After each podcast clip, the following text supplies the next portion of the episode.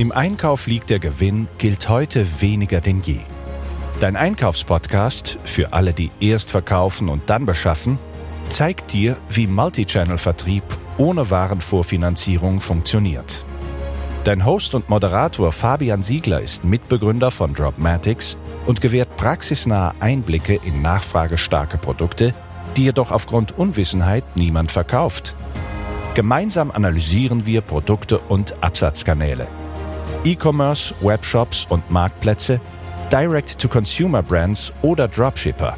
Hier bist du richtig. Los geht's!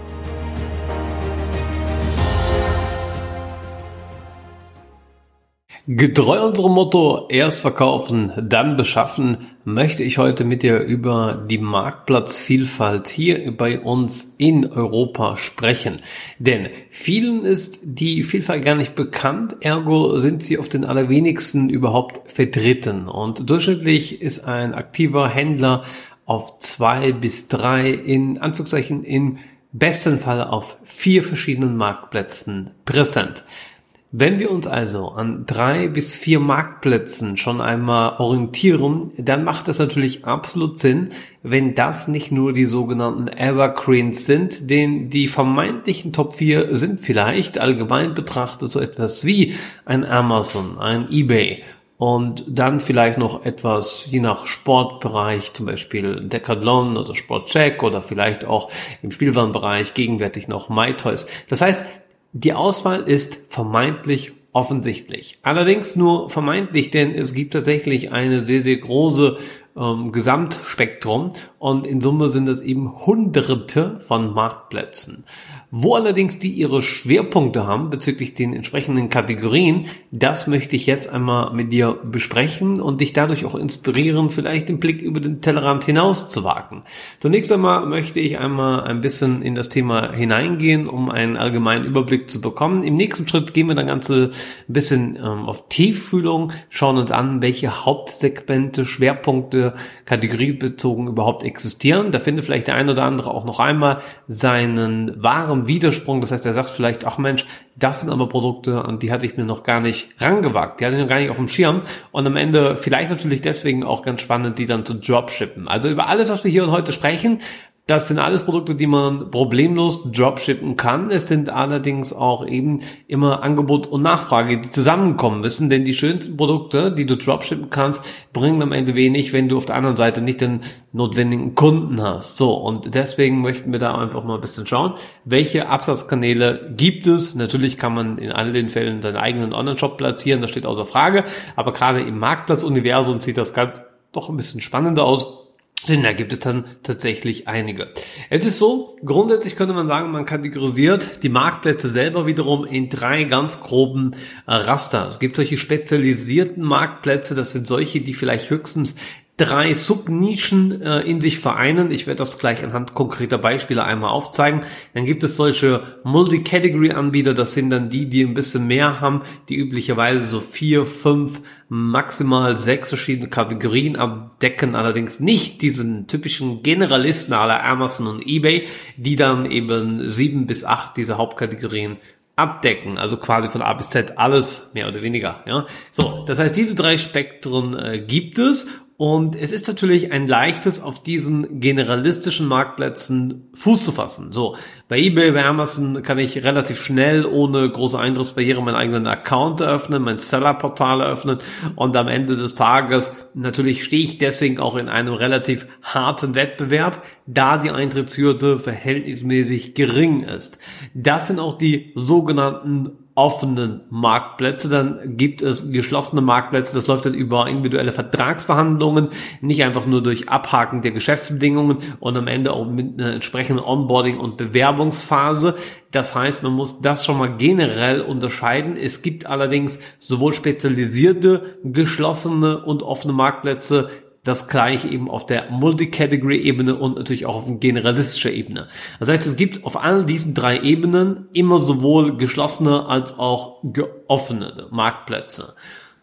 So, jetzt gehen wir mal ein bisschen rein, wie das praktisch aussieht. Also solche spezialisierten Marktplätze, was sind das zum Beispiel? Ähm, das könnte ein Mediamarkt sein, ja. Das könnte Mediamarkt sein im Bereich von Electronics. Dann könnten wir sagen, okay, was haben wir denn noch als Beispiel? Wir könnten beim spezialisierten Marktplatz an, wie ich schon sagte, Decathlon denken im Sportbereich, ja. Das sind Dinge, die funktionieren sehr, sehr gut. Dann gibt es eben diese besagten Multi-Category-Anbieter. Typischerweise fällt mir da sowas ein wie ein Etsy, ja, oder auch ein Avoca Store. Das würde da in dieses Segment hineinfallen, ebenfalls auch als Plattform Limango. Das sind im Übrigen vielleicht alles Namen, die ihr jetzt so ganz oft, sind wir ehrlich, ja, gerade im Marktplatzumfeld noch gar nicht gehört habt. Das Gute ist also an so einem Podcast, man kann den pausieren, kann ein bisschen zurückspulen, kann sagen, was hat er gerade eben gesagt und einfach das Ganze mal in seine Suchmaschine des Vertrauens eingeben und einfach mal schauen, was ist denn hier die Aufnahmekriterien, zum Beispiel um auf den genannten Marktplätzen zu verkaufen, sich als Händler zu integrieren. Das ist auf jeden Fall eine sehr, sehr gute Möglichkeit. Denn ich kann dir sagen, wenn du dich auf solchen Marktplätzen wie die gerade genannten eben einnistest, dann wird das wahrscheinlich viel erfolgsversprechender sein, wie wenn du auf einem generalistischen Marktplatz verkaufen würdest, wie es eben ein eBay oder Amazon hat, weil da natürlich zwar mehr Kategorien, also mehr Bandbreite ist, die Zielgruppe natürlich demzufolge auch viel loser, also unspezifischer und am Ende führt das dann zu dem grundsätzlichen Problem, dass aufgrund der Unspezifigkeit generell aber trotzdem auch viel Wettbewerb vorhanden ist. So, also das heißt, da ist weniger mehr und deswegen macht das Sinn. So, jetzt muss man sich das Ganze einfach mal ein bisschen noch weiter anschauen, wenn man in diese Segmentierungen reingeht, denn das ist ja am Ende auch das, wenn ich erst verkaufen und dann Ware beschaffen möchte, sprich Dropshipping betreiben möchte, geht es am Ende immer um die Marktsegmentierungen, das heißt am Ende auch um die Nischen.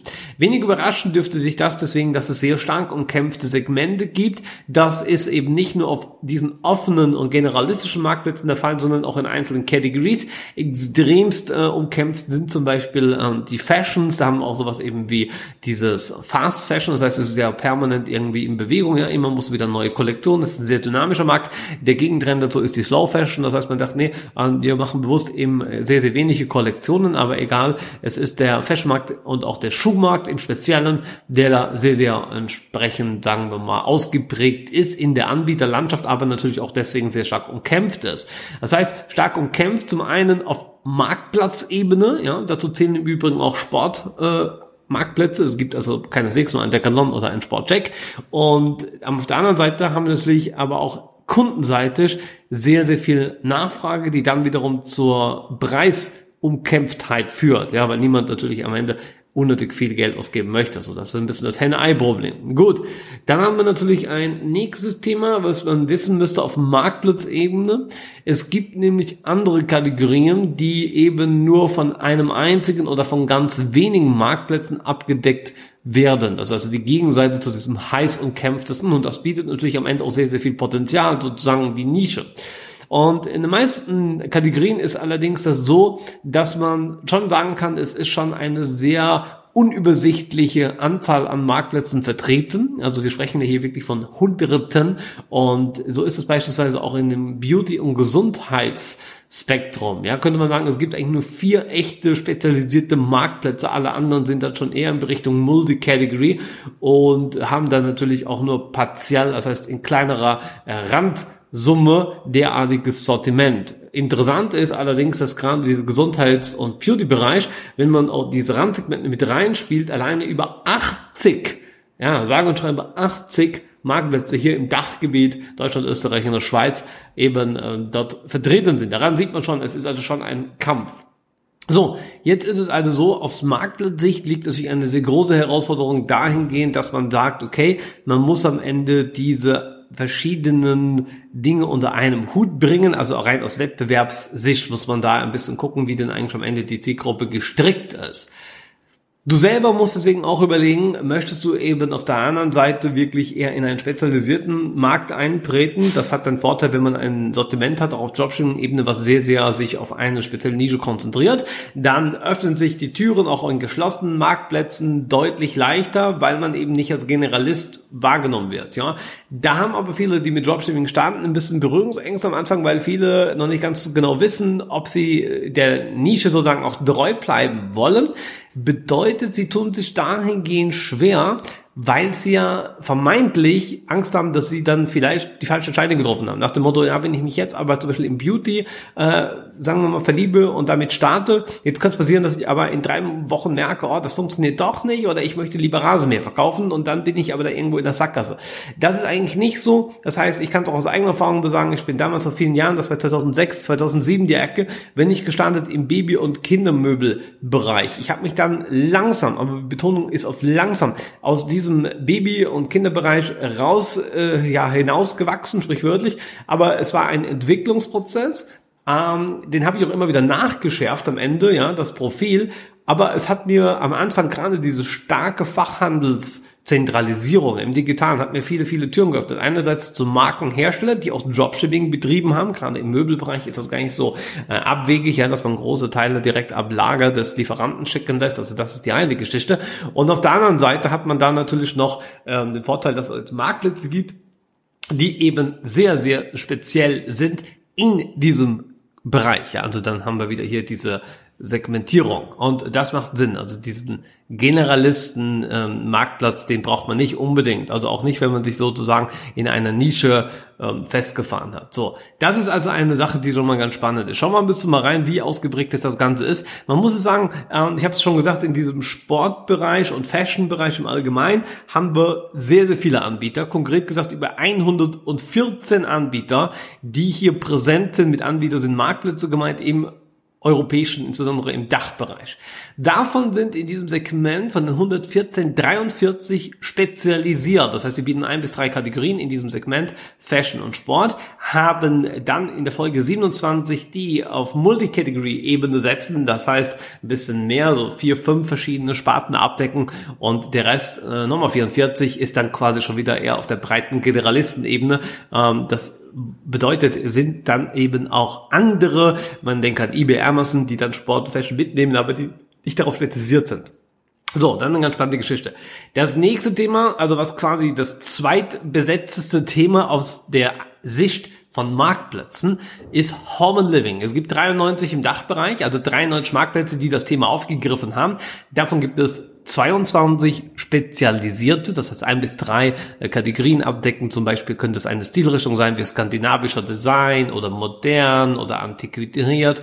Und dann haben wir Multicategory-Anbieter, die schon eben so ihre vier bis fünf Kategorien abdecken, aber durchaus eben im Home-Living-Bereich sind. Das sind immer noch 27, bedeutet sogar ein Ticken mehr wie die spezialisierten. Und dann haben wir nochmal 44 Stück, die quasi hier wiederum auch mit alles andockern und anbieten. Man sieht das im Übrigen, wenn man das Ganze so ein bisschen äh, weiter jetzt verfolgt. Wir haben öfters mal die Zahl 44, die sich da wiederfindet auf den Generalistenmarktplätzen. Das liegt einfach daran, dass in der Tat 44 Marktplätze eine extremst hohe Überschneidung haben, die sich dann eben in diesen Kategorien wiederfinden. Das zieht sich nämlich ein Stück weit durch. Auch äh, im Bereich von Electronics haben wir eben 44, die das Ganze allgemein äh, mit abdecken, sozusagen, also Generalist wie ein eBay Amazon. Und dann haben wir das aber natürlich in Summe von 76. Das heißt 44 44 aus 76. Das bleibt dann noch über 13 spezialisierte Marktplätze und 19 auf der Multicategory-Ebene für Electronic. So, und da gibt es dann eben noch ein bisschen andere Themen, die gut funktionieren, zum Beispiel Kinder. Da haben wir jetzt 43, äh, die auf der generalistischen Ebene sind, also nur einen,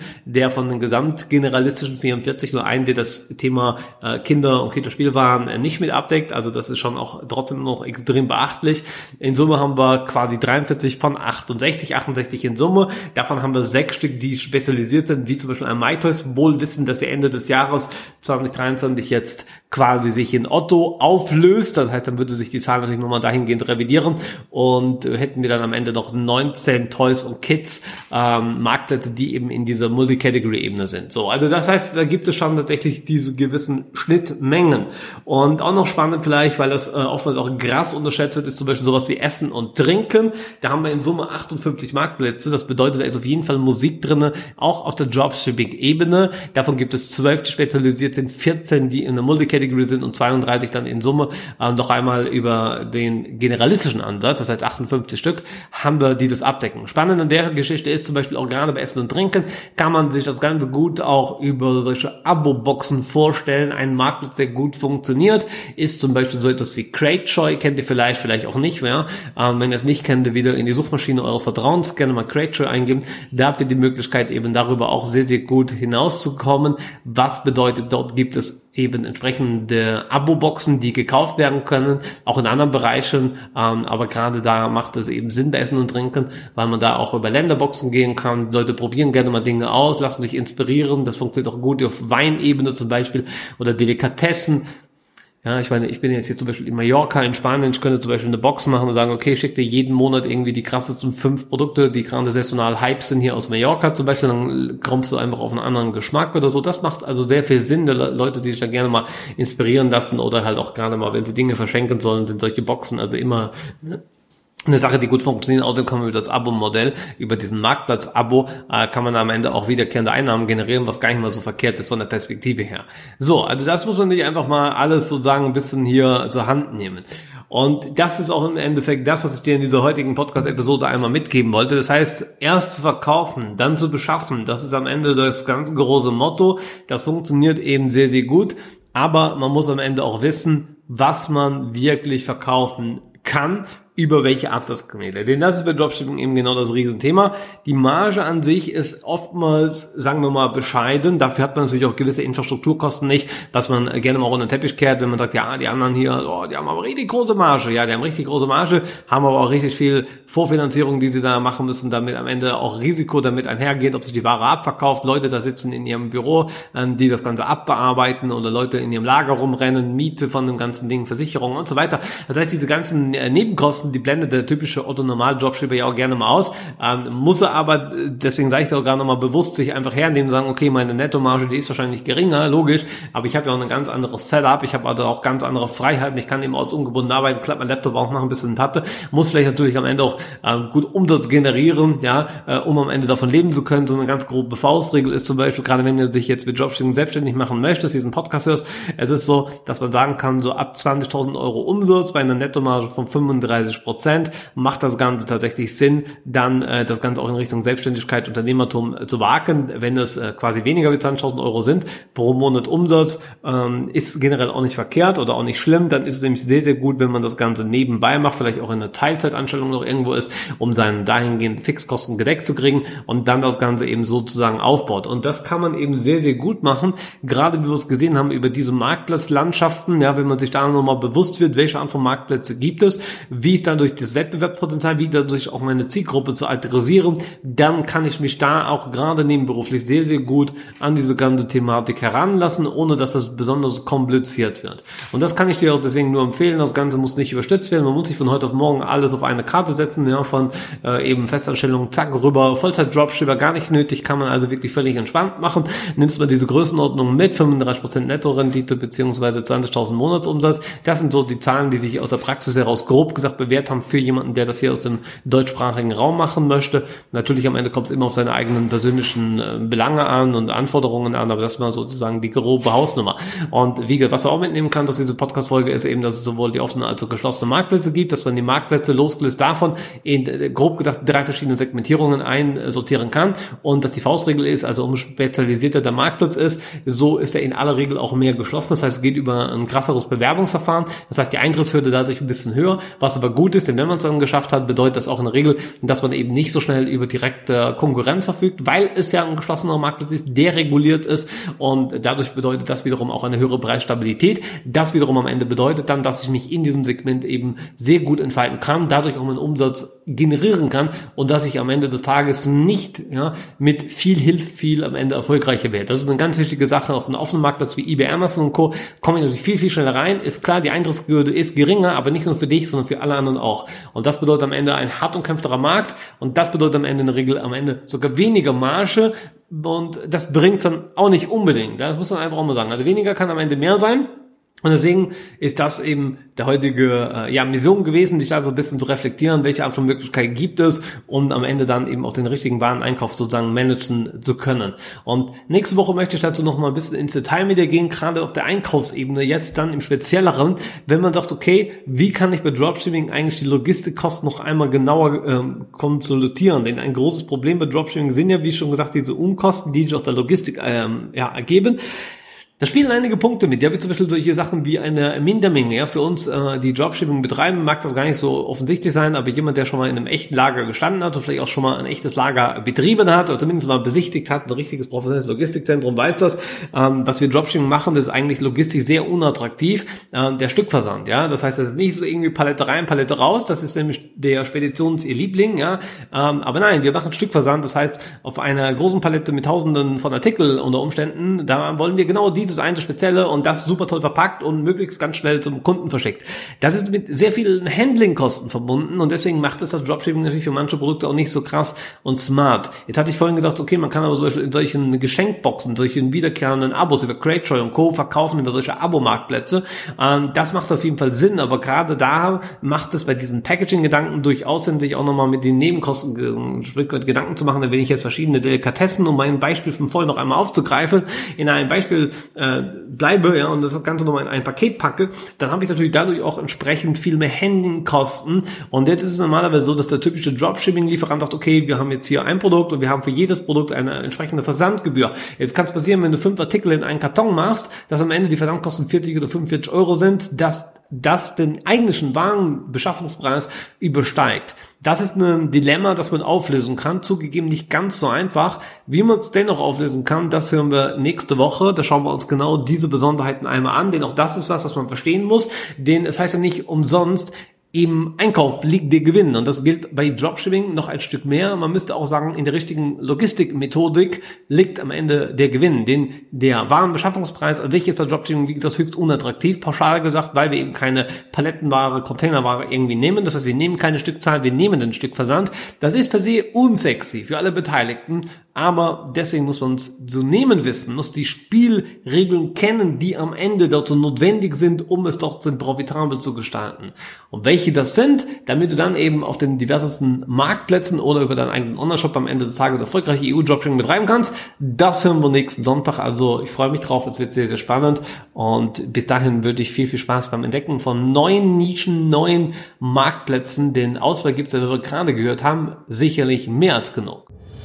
Wir lieben den Produktverkauf über Online-Multichannel-Kanäle. Und du bist mittendrin. Abonniere den Dropmatics Podcast und hinterlasse deine Rezension. Uns interessiert deine Meinung und für Themenvorschläge sind wir stets offen.